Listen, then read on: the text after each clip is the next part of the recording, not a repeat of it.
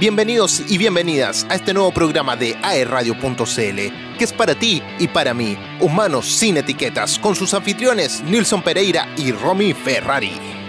Oh.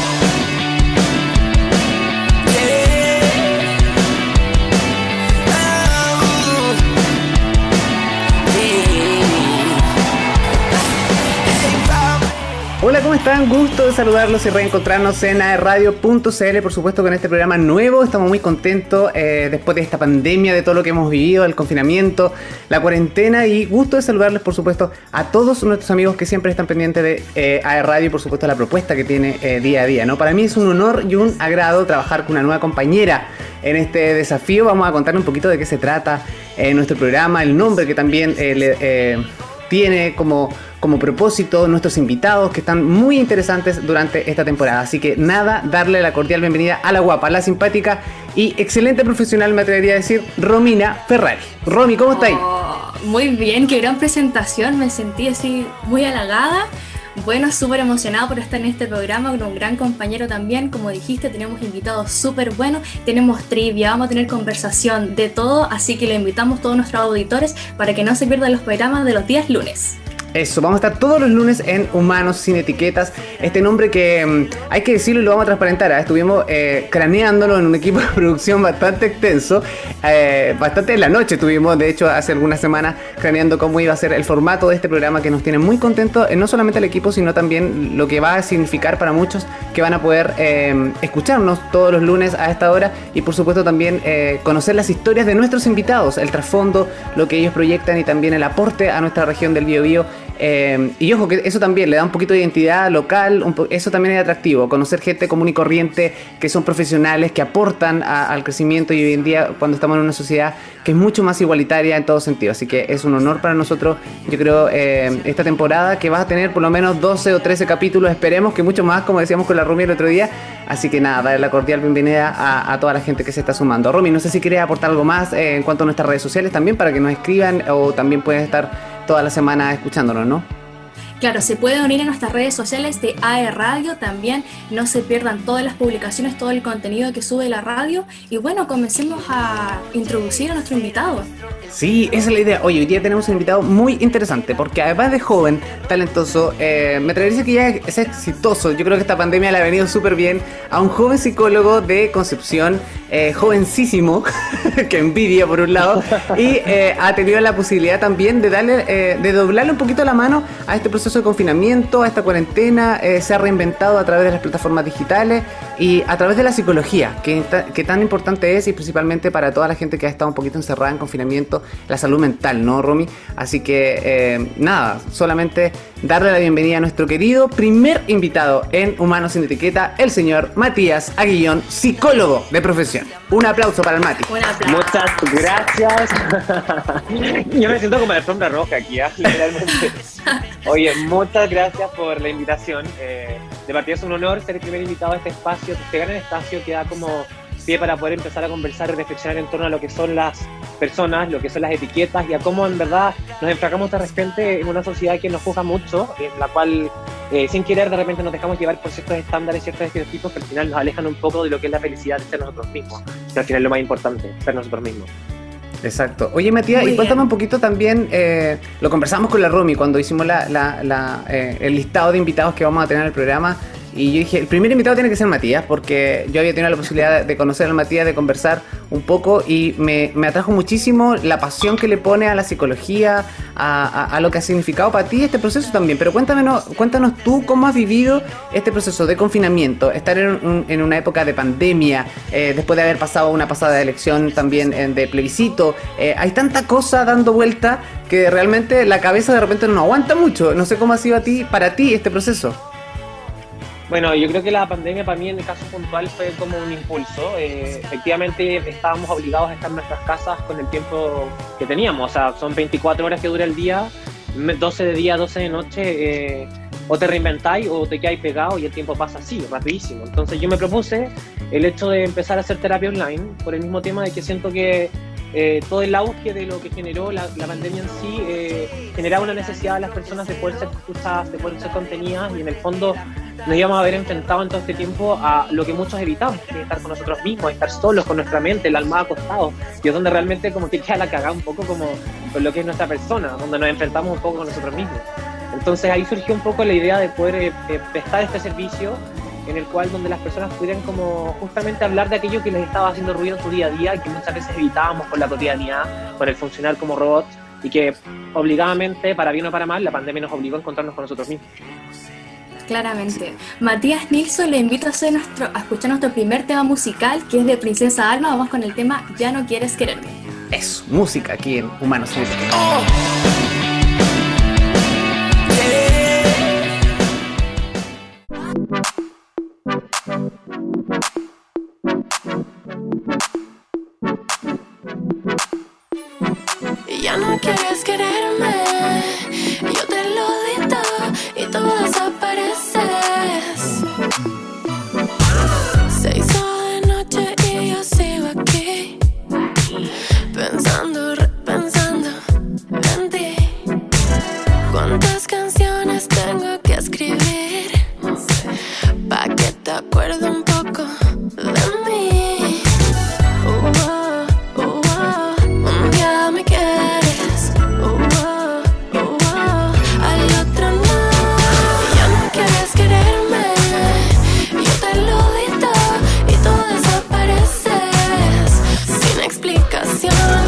Baby, si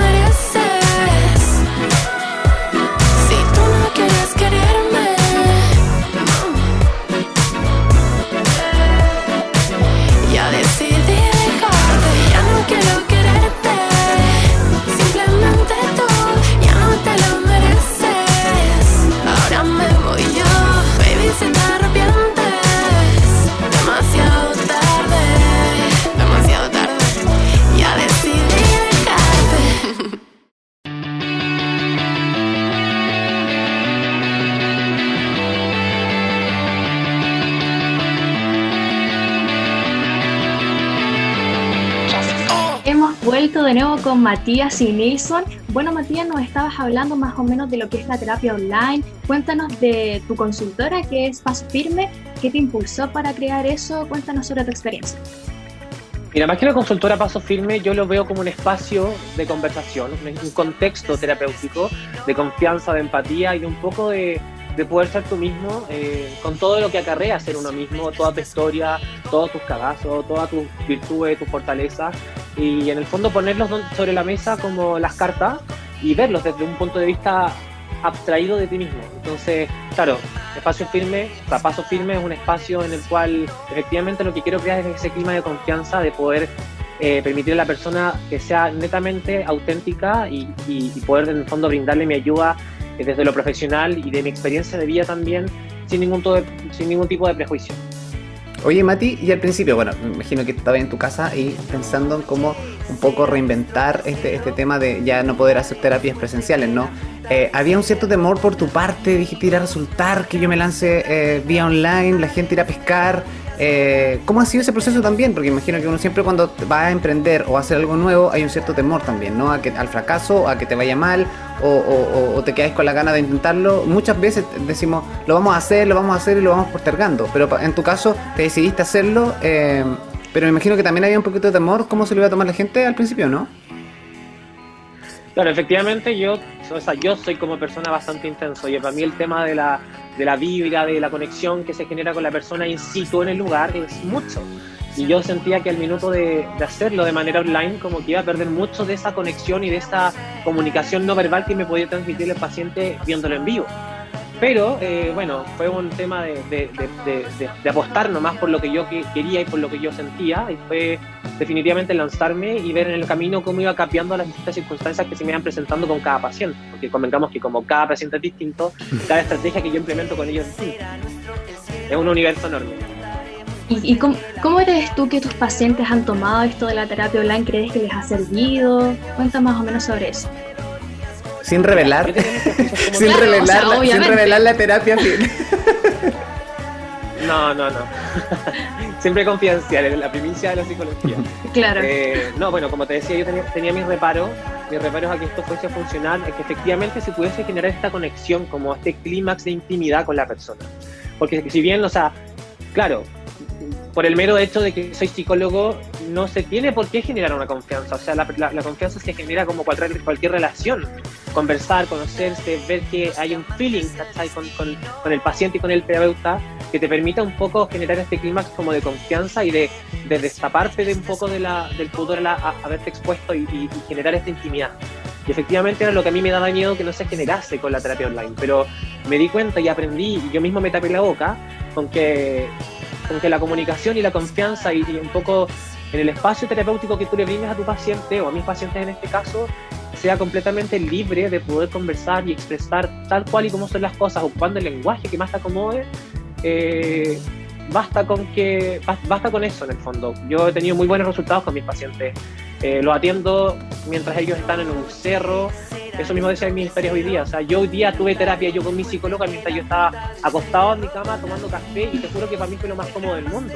Y eso mismo, ese mismo contexto propio de mi casa, de mi contexto, del de mis pacientes, me permite, les permite o me permite a mí, como paciente o como psicólogo, que nos desenvolvamos de una manera más cómoda. O sea, al final mm. eh, te sientes más en tu zona de confort.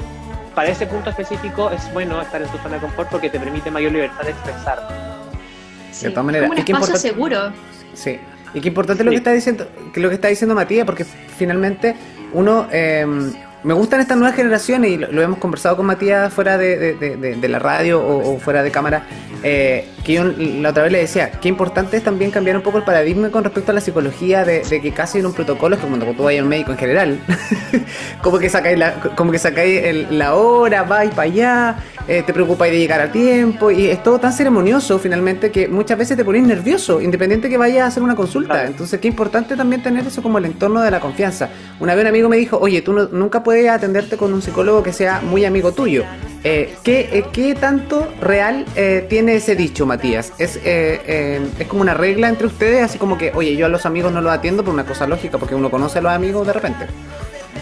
Claro, yo creo que pasa por un tema más de una cosa mía, de una opinión mía, no, así como lo plantea la teoría. O la teoría te plantea completamente ser como ser imparcial, tener la mayor cantidad de objetividad para poder evaluar a tu paciente pero creo que eh, es un arma de doble filo, así como te juega a favor, te puede jugar en contra, depende de qué tanto eres capaz de tú como psicólogo de, de abstraerte de, de, la misma inversión, inversión que te está generando tú en el problema del paciente.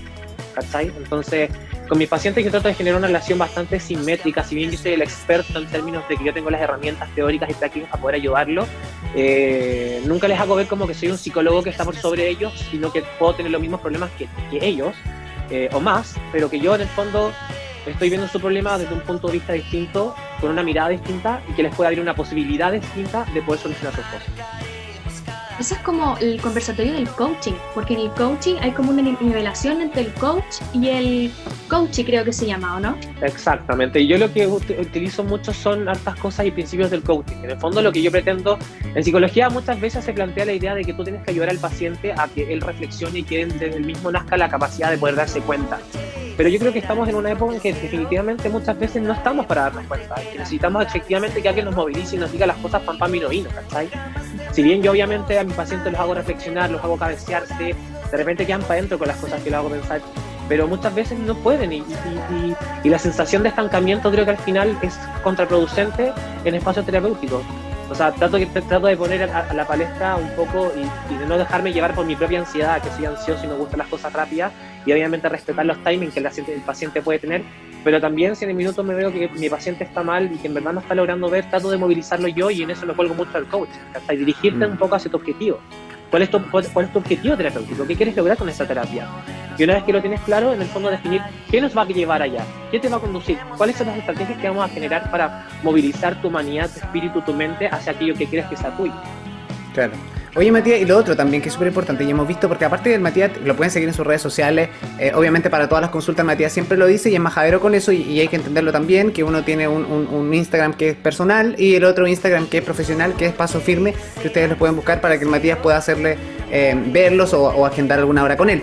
Pero eh, dentro de tus videos que has subido también me llamó muchísimo la atención uno que decía, ¿por qué ir al psicólogo? Porque muchas veces uno dice, no, es que yo no, no, no estoy mal, no tengo ningún problema, pero ¿por qué esperar a sentirme mal para ir eh, o recibir terapia, ¿no?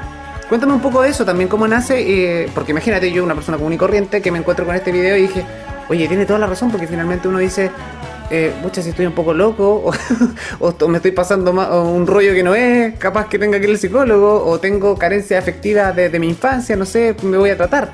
Pero eh, el video de Mati era súper claro en ese sentido. Cuéntame un poco también de eso, eh, Mati. Claro, efectivamente, retomando un poco lo que me decía al principio, efectivamente la cuenta personal mía es Maggie Jones y en esa cuenta estuvo mucho de lo que yo soy como persona, como hola, mis reflexiones, lo que yo quiero inspirar a la gente a que haga. Eh, y efectivamente la cuenta de Paso Firme es una plataforma más que, más que nada de comunicación, porque como me, preocupo de que en el fondo leer los mensajes que van referidamente a los temas de, consultas por cuánto cobro o cómo son la metodología que yo utilizo, eh, y para poder responder de manera inmediata y sin que se me pasen los mensajes, siempre le digo que me hablen a paso firme para eso puntualmente, como medio de plataforma de comunicación. Pero efectivamente en mi cuenta es donde realmente muestro quién soy, qué es lo que pienso, eh, cuáles son los videos que en el fondo voy a estar subiendo constantemente para generar estos como insights o reflexiones en las personas para motivarlos a ejecutar distintas cosas en su vida.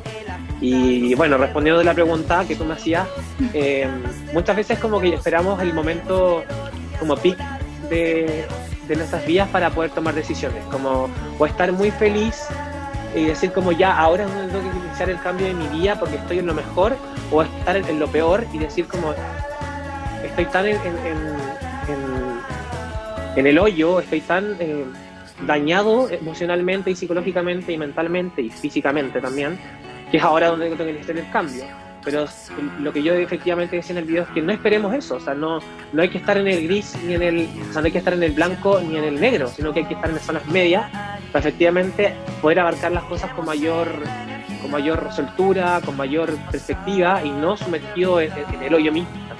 Claro. Y hay cosas tan cotidianas, Matías, como por ejemplo, no sé, yo soy un partidario así aférrimo y siempre lo digo a mis amigos cuando, cuando uno va, viviendo etapas en que te frustra y todo, lo importante es soltar, así como ir, como, como, como liberarte eh, de esa carga que puede ser muy emocional o que lo hayas pasado mal. Porque muchas veces vivimos esos ciclos como en, tal, cual como le dice la palabra, un poco nos quedamos ahí a los hámsters, ¿no? En la ruedita de, del problema que, que muchas veces es súper fácil de encontrar eh, a través de una terapia, de conversarlo con alguien, independiente que, que tus amigos de repente, los amigos de repente son aunque uno diga son los mejores consejeros, muchas veces no lo son. Entonces uno queda ahí como entrampado en, eso y es súper importante buscar eh, eh, terapia. Yo no sé si la Romy ha tenido la posibilidad de alguna vez de, haber ido a alguna terapia, Romy, tú, cuéntanos, ahora. No, nunca. Pero, sabes que especialmente en la cuarentena, siempre que uno tiene más tiempo, como no pasa más en la casa y todo, como para divagar.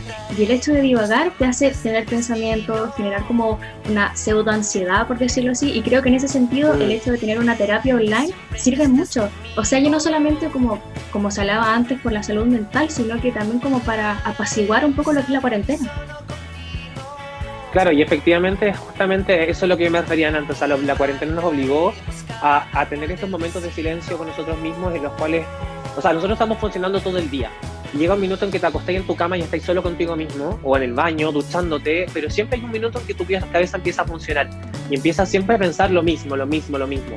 Y todos tenemos algo que siempre pensamos y que nos genera ruido, que sabemos que sabemos, pero que solamente se presenta como en esos minutos, porque después volvemos a funcionar, entramos en la mecánica de que nuestro cerebro está distraído y no enfrentamos realmente la situación.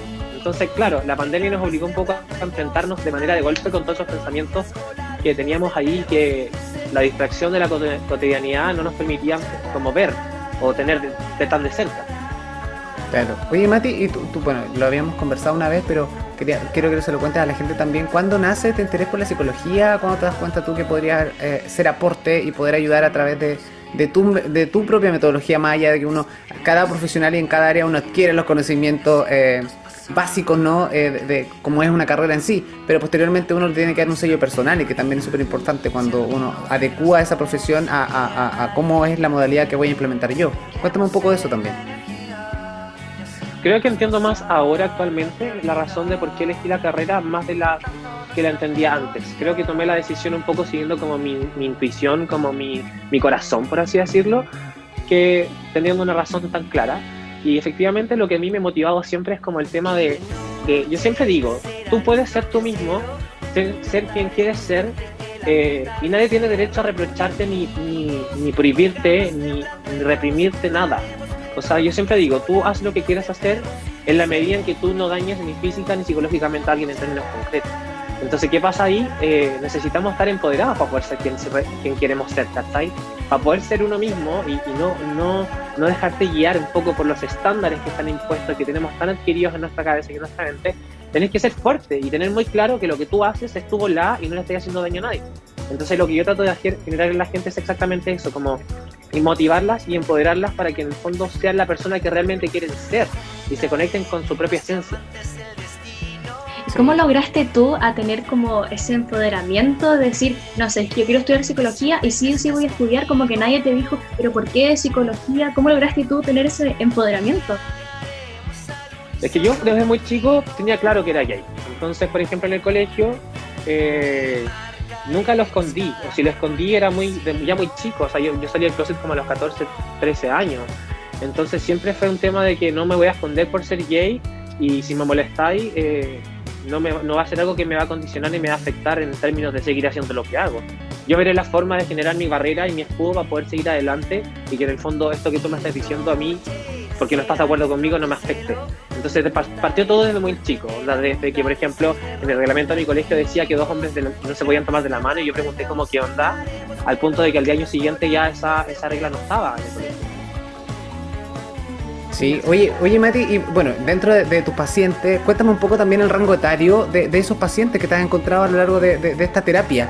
Em, eh, y también, eh, ¿cuáles son quizás las preguntas más frecuentes? Lo que podáis contar, yo sé que eh, hay, que tener súper privado, pero me gustaría un poco también dentro de cómo ha sido este proceso de confinamiento y la cuarentena, caso agatillado un, un, tema en común. Em, mira, el rango, el rango etario como de las personas que yo atiendo van como desde los 16 hasta los 42 años. Pero claro, lo tomo como un referente para ciertos aspectos normativos que debe cumplir cada persona según su edad, pero yo al minuto de atender, si bien me baso en muchos aspectos normativos de cada, de, la, de, la, de cada etapa de la persona, del ciclo vital que, están, trato como de, de, sacarme un poco eso y verlo netamente como persona y con los problemas que tiene. ¿Cachai? Eh, generalmente mis pacientes, que los que llegan a mí, son personas con, con un ímpetu súper desarrollado. O sea, de partida ya llegan a mí sabiendo quién soy, sabiendo mi volada, porque me ven en mis redes sociales. Y no es como que no, no es como que se a enfrentar a una persona como desconocida. Saben quién soy, saben cuál es mi, mi, mi, parada frente a la vida un poco por lo que manifiesto y lo que, lo que expreso en mis redes sociales. Entonces, son personas como igual en cierto sentido como emocionalmente maduras y que necesitan como una guía en otros aspectos, como aumentar la confianza, aumentar la seguridad, guiarlos porque están como perdidos y desestructurados. Entonces generar como, como estructura. Sí. Oye, ¿y cu- cuánto tiempo más o menos, por ejemplo, no sé, la terapia puede ser una terapia extensa, una terapia más corta, o cuánto tú recomiendas eh, lo mínimo, más allá de, o, o tú haces una evaluación previa, si efectivamente eh, necesitas más, eh, o, o cuánto, te- cuánto tiempo voy a estar en terapia, me refiero. No sé, tú, la primera, me imagino que es la primera consulta. Claro. ¿Cómo vais cómo vais viendo ese tema? Eh, mira, eh, es muy relativo. El tiempo de duración de la terapia es muy relativo y depende de cada persona. Eh, si bien, obviamente, la persona eh, en la primera sesión se le pregunta por qué está viniendo, eh, o qué es, qué- qué es la sensación que tiene que no quiere seguir teniendo, o, o qué es lo que quiere lograr en sí misma que está viniendo a terapia porque quiere cambiar, etcétera, distintos los motivos. Eh, en la cuarta sesión, más o menos, se fijan un, un poco los objetivos de lo que se va a lograr con la terapia, una vez que se definió efectivamente cuál es la problemática por la que viene. Eh, y en base a eso se va viendo con, en base a esos objetivos se genera la estrategia como de cambio de lo que se quiere hacer con el paciente de manera conjunta, o sea, esto es a la par. El paciente está los, los 45 minutos que dura la sesión conmigo, pero yo te digo, estos son, esto es como el, el puntapié inicial, todo, tu- toda la semana sigues como pensando y reflexionando, cosa que los problemas que traigas o, o la manera de reflexionar que tenías antes la tengas un poco más avanzada para la próxima sesión. Entonces al final el tiempo de sesión de cada paciente y de, de- de que, que dura el tratamiento es, es relativo, no, no es una cosa fija que se pueda determinar como ya, dura dos meses, tres meses, o un año o dos años, es relativo. Sí. Oye, vamos, Romy, vamos a seguir conversando con, con Matías, pero obviamente este es un programa de radio y también hay que darle espacio a la música. ¿Les gusta Jepe a ustedes? A mí me encanta GP. Sí. ¿Les gusta Jepe? Ya, bueno, vamos a ir con un tema de Jepe a continuación aquí en Humanos sin Etiqueta. No se vayan, sigan disfrutando de la música y por supuesto de la interesante conversación que estamos teniendo con el joven psicólogo Matías Aguillón.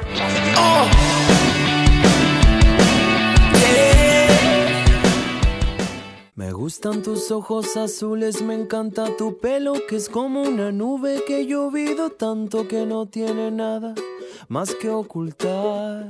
Me encanta tu boca que dice que sabe, entiende y perdona a los sabios y giles que han comido tanto que han agotado su voluntad de querer. Me gusta que uses la palabra amigo cuando quiero estar un rato contigo. No hay ningún secreto que guarde conmigo sin preguntar. Me encanta sentir así tu respiro abriéndose paso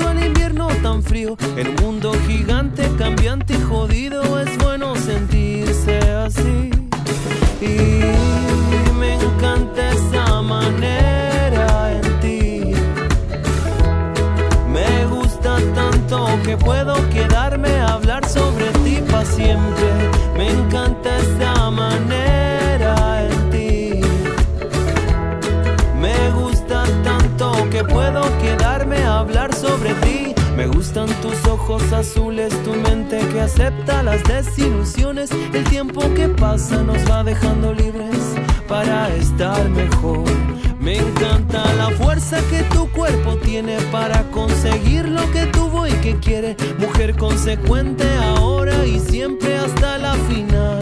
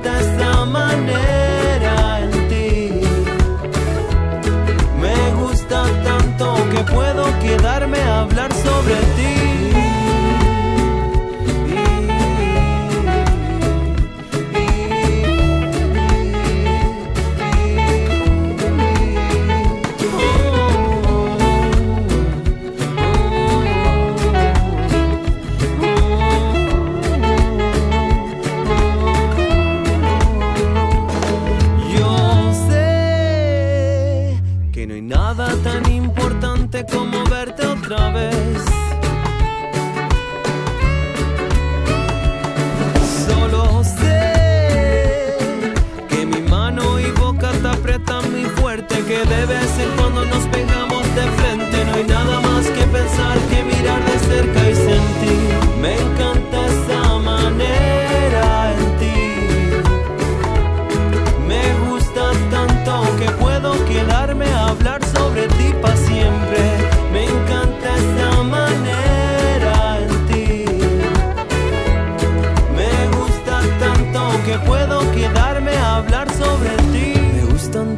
azules, me encanta tu pelo que es como una nube que he llovido tanto que no tiene nada más que ocultar. Me encanta la fuerza que tu cuerpo tiene para conseguir lo que tuvo y que quiere. Mujer consecuente ahora y siempre hasta la final.